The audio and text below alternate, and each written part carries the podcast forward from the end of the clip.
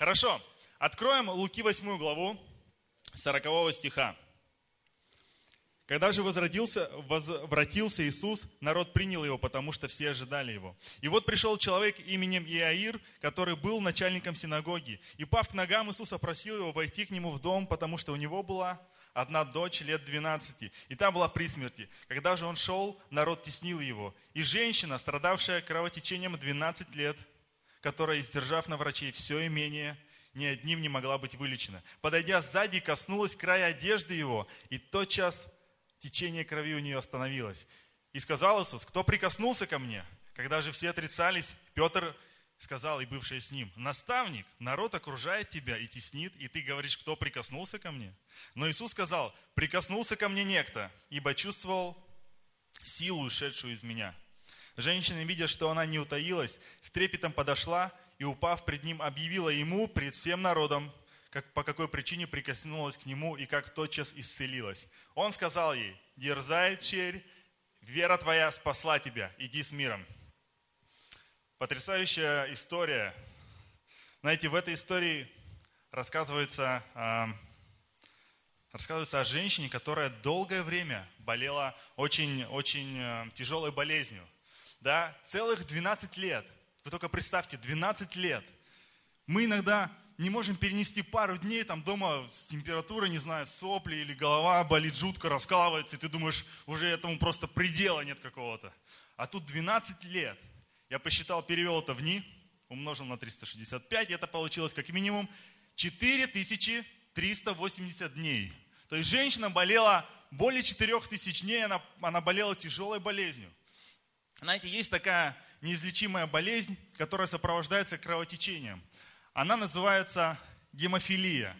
Она связана с каким-то изменением генов в их, хромосомы. Я тут не сильно силен.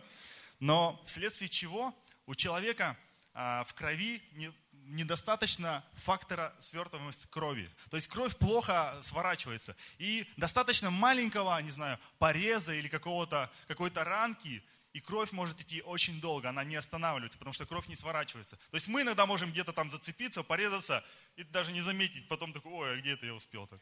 То есть уже все зажило. А у... при такой болезни гемофилия кровь, она очень плохо свертывается, нужно дорогостоящее лечение. И вот историки предполагают, что именно этой болезнью могла болеть эта женщина. И даже Лука, будучи сам врачом, он э, подтверждает тот факт неизлечимости этой болезни. Э, он пишет, что издержав на врачей все имение, ни одним не могла быть вылечена. Э, помимо того, что эта женщина страдала физически, да, то есть она еще была, ну представляете, 12 лет. Я не представляю, какие это ну, должны быть не знаю, мучения в ее теле происходили, но помимо этого она еще была, по сути, изгоем общества, потому что по закону а, эта женщина считалась нечистой, да, и каждому, э, каждой вещи, какой бы она прикас, не прикасалась, или а, каждому человеку, то становилось, или те люди, или те вещи становились нечистым. То есть нужно было провести целый обряд очищения, омовения. И поэтому таким людям нечистым им запрещалось приходить там, в храмы, в синагоги, нельзя было находиться в людных, многолюдных местах. То есть, по сути, она жила таким, таким изгоем. Ее состояние, думаю, можно описать, даже нельзя описать словами разбитое и подавленное, очень мягко сказано, мне кажется. Больная, одинокая и нищая. Вот был ее удел. Но вот представляете, вот она живет уже 12 лет без всякой надежды. И вдруг приходит Иисус, и весть о нем, она просто молниеносно распространяется по всему Израилю и доходит, до, доносится до ее ушей. И она слышит, этот человек творит такие чудеса, которых мы раньше просто не видели. Всякая болезнь исцеляется. Кто бы ни приходил со своей болезнью, все исцеляются. Нет никакой болезни, которая не подвластна ему. И это все даром, это все бесплатно. Знаете, после таких свидетельств или отзывов людей, я верю, что у нее в сердце начала зарождаться вот эта надежда, что может быть и она может быть исцелена. Исцелена просто раз и навсегда. И это Представьте, что в ее в голове творилось. Я думаю, что в конце концов она, мы, мы читаем историю, в конце концов она решилась пойти к Иисусу. И при этом вы понимаете, что она не могла прийти явно. Она была нечиста. То есть она не могла прийти вот так вот, как все, просто Иисус, исцели меня, потому что у меня там такая-то болезнь. Она, наверное, возможно, она долго думала, что же мне делать. И в Матфея 9 глава, 21 стих, там параллельно рассказывается эта же история, написано. А, написано, что она решила сделать. Она говорила, ибо она говорила сама в себе, если только прикоснусь к одежде его, выздоровею.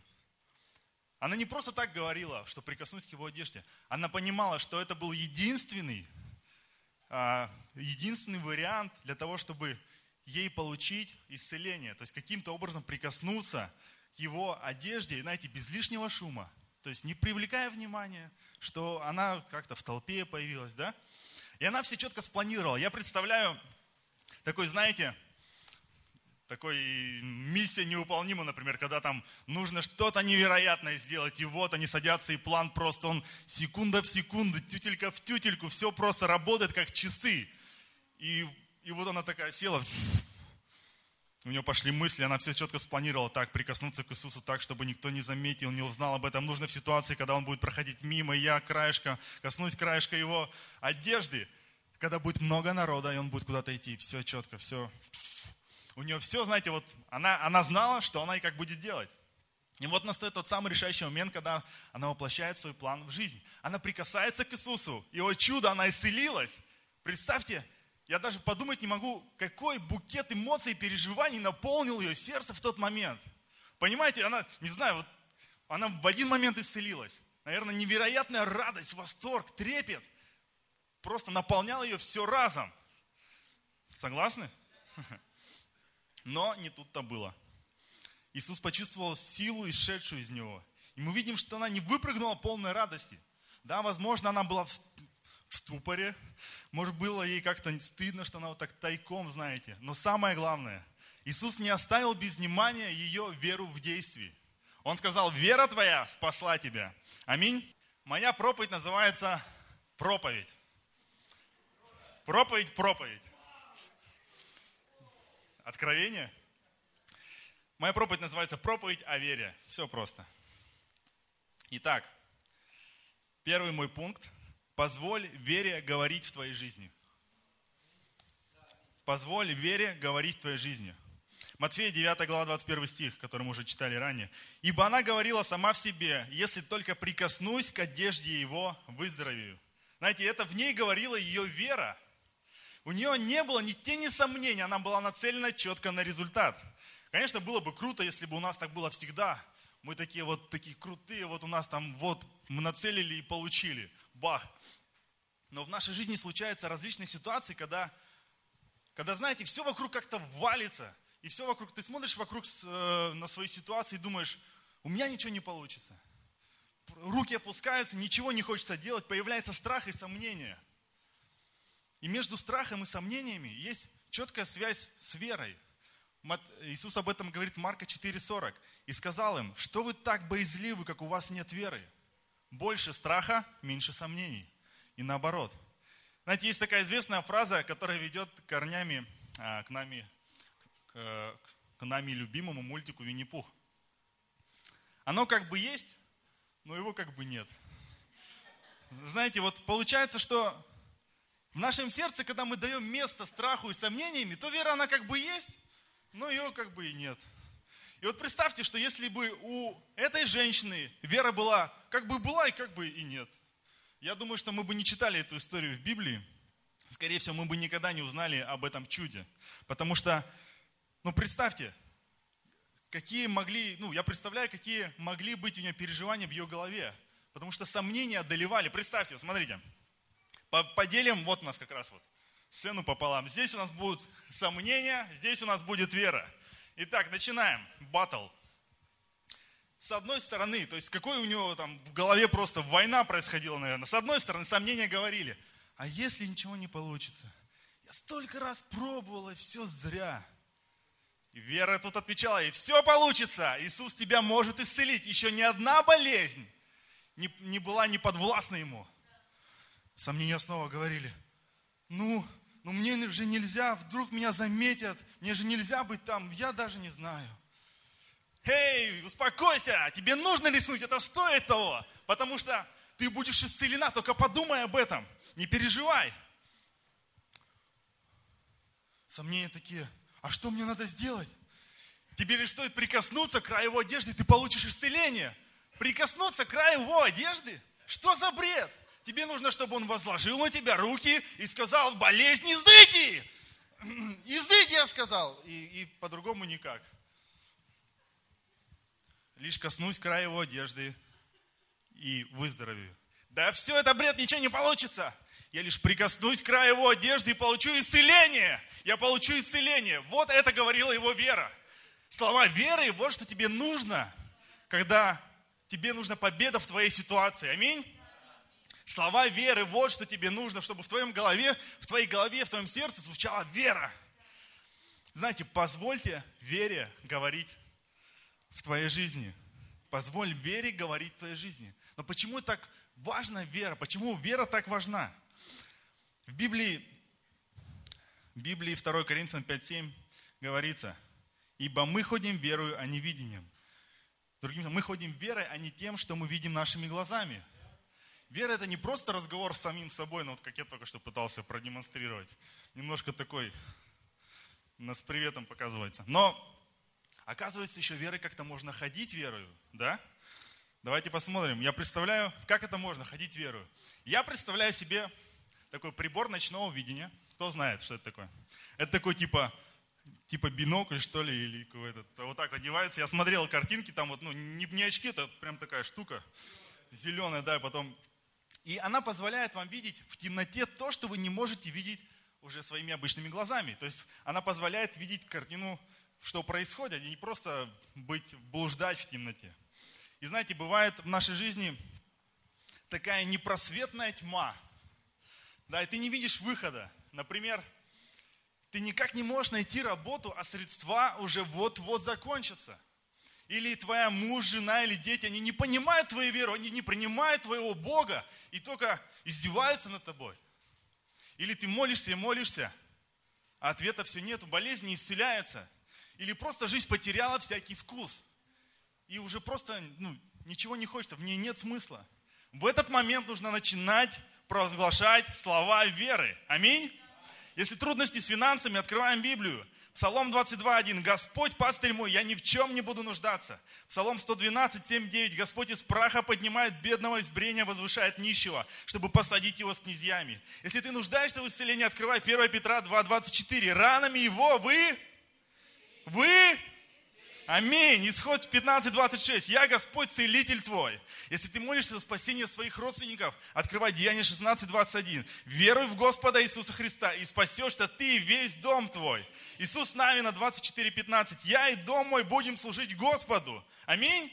Когда ты провозглашаешь в своей жизни слова веры, как будто ты надеваешь этот прибор ночного видения и такой модный идешь в темноте и видишь, куда тебе нужно идти. Ты не просто уже слепой, потому что ты не видишь куда, что, но ты идешь этой верой в своей жизни. Аминь. Давайте всегда следить за тем, что происходит в нашей голове. Понимаете, что мы говорим в нашей жизни? Мы говорим слова веры или слова неверия. Что слетает с наших уст каждый день? Это слова благословения или слова проклятия? Что в нашей голове происходит? Это позитивные мысли или это какой-то негатив сплошной? Потому что нет чего-то нейтрального. Все, что мы говорим или о чем мы думаем, это, это все, это все, оно либо строит жизнь, либо разрушает твою жизнь. Слова веры открывают возможность для Бога сделать свое чудо в твоей жизни. Но слова неверия открывают лазейку для дьявола, чтобы посеять страх и сомнения.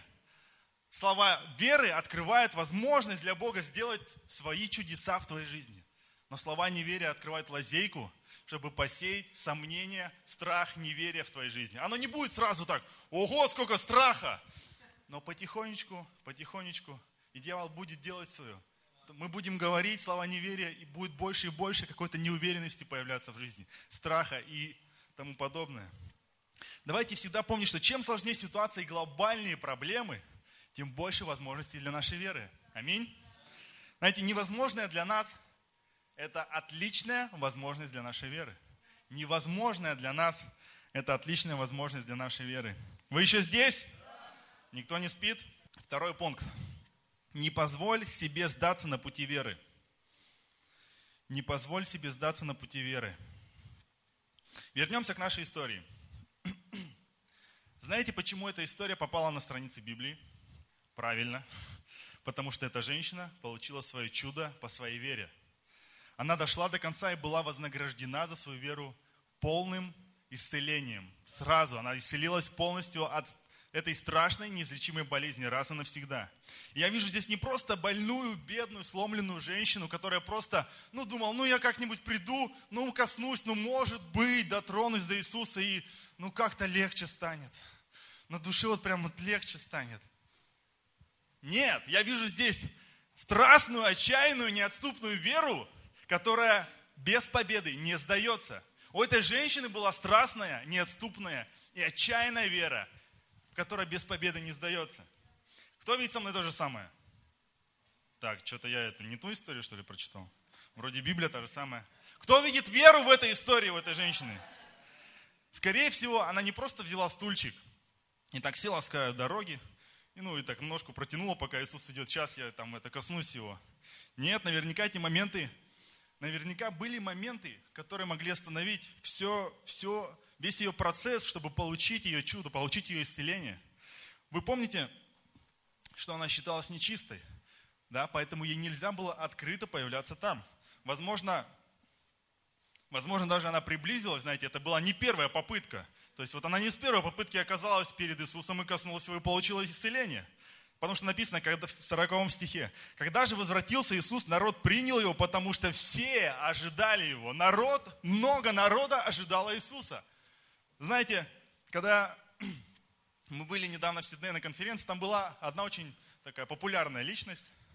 И вот у отеля собиралось много поклонниц, которые, которые ожидали увидеть своего кумира вживую, которые ожидали, что, может быть, он помашет ручкой, и ты сделаешь селфи там где-то в пикселях, твой кумир.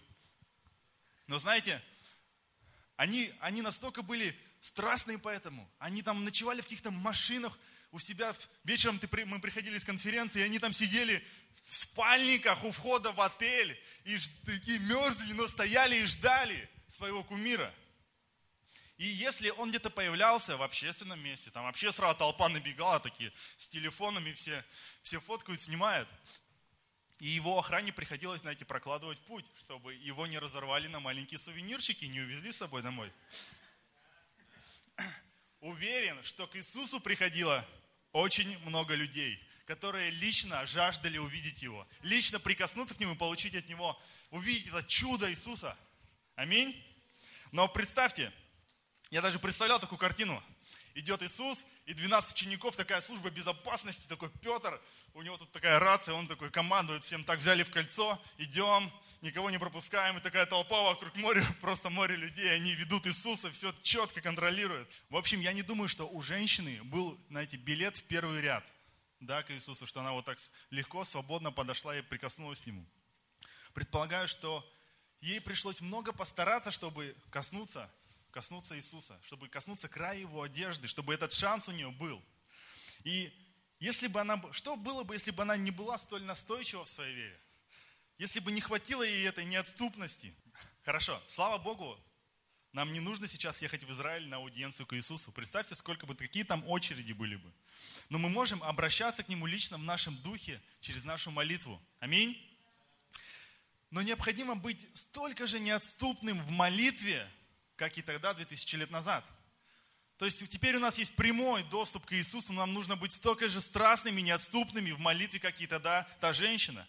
В чем бы ни был наш вызов, в исцелении, во взаимоотношениях, в финансовом прорыве, нам, не, нам нужно стоять до конца, чтобы получить свое чудо. Быть настолько отчаянными и неотступными, чтобы получить чудо или ответ в своей жизни, в своей ситуации. Помните, мы не просто так в пустоту обращаемся. Мы обращаемся к нашему Иисусу Христу, нашему Господу и Спасителю. И в Библии он назван начальник и совершитель нашей веры. Бог не человек, он не может подвести. Знаете, кто-то может спросить, а нет пути попроще как-то вот? Что-то столько заморочек, вера, надо там коснуться края одежды. Нет. Бог ищет людей веры.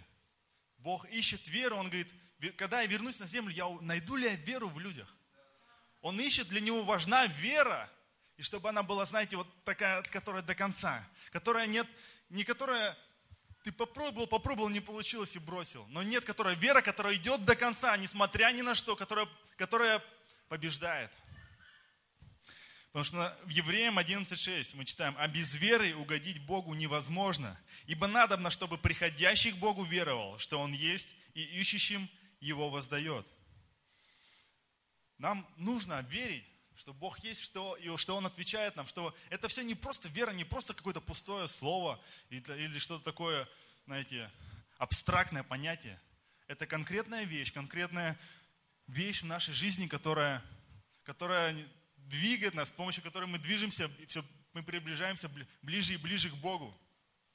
Сегодня мы пели потрясающую песню. Она называется «Если боль сильна». Там есть такие слова. «Если силы нет во мне, я славлю. Если больше песен нет, тебя славлю. И если сложно подобрать слова, я буду громче прославлять. Во время поражения я тебя славлю. Если больно, как в аду, тебя славлю. Если в песнях больше смысла нет, я буду громче прославлять.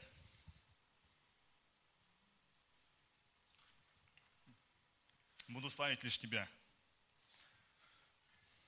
Знаете, когда нет больше силы, когда силы больше нет, когда ты не видишь никакого результата, когда реально больно, не знаю, физически, в душе, когда столько сомнений, страхов, что тебя просто разрывает на кусочки. Ты думаешь, еще чуть-чуть, я просто буду мокрым пятном. Прославляй Бога. Провозглашай слова веры. Прославляй Его обетование в своей жизни. Прославляй Его, потому что Он Бог, потому что какой Он есть, за то, какой Он есть. Наш Бог верный, наш Бог чудесный. Он ищет верных людей, которые будут провозглашать слова веры в своей жизни, которые будут приходить к престолу Его благодати, чтобы получить от Него ответы. Аминь.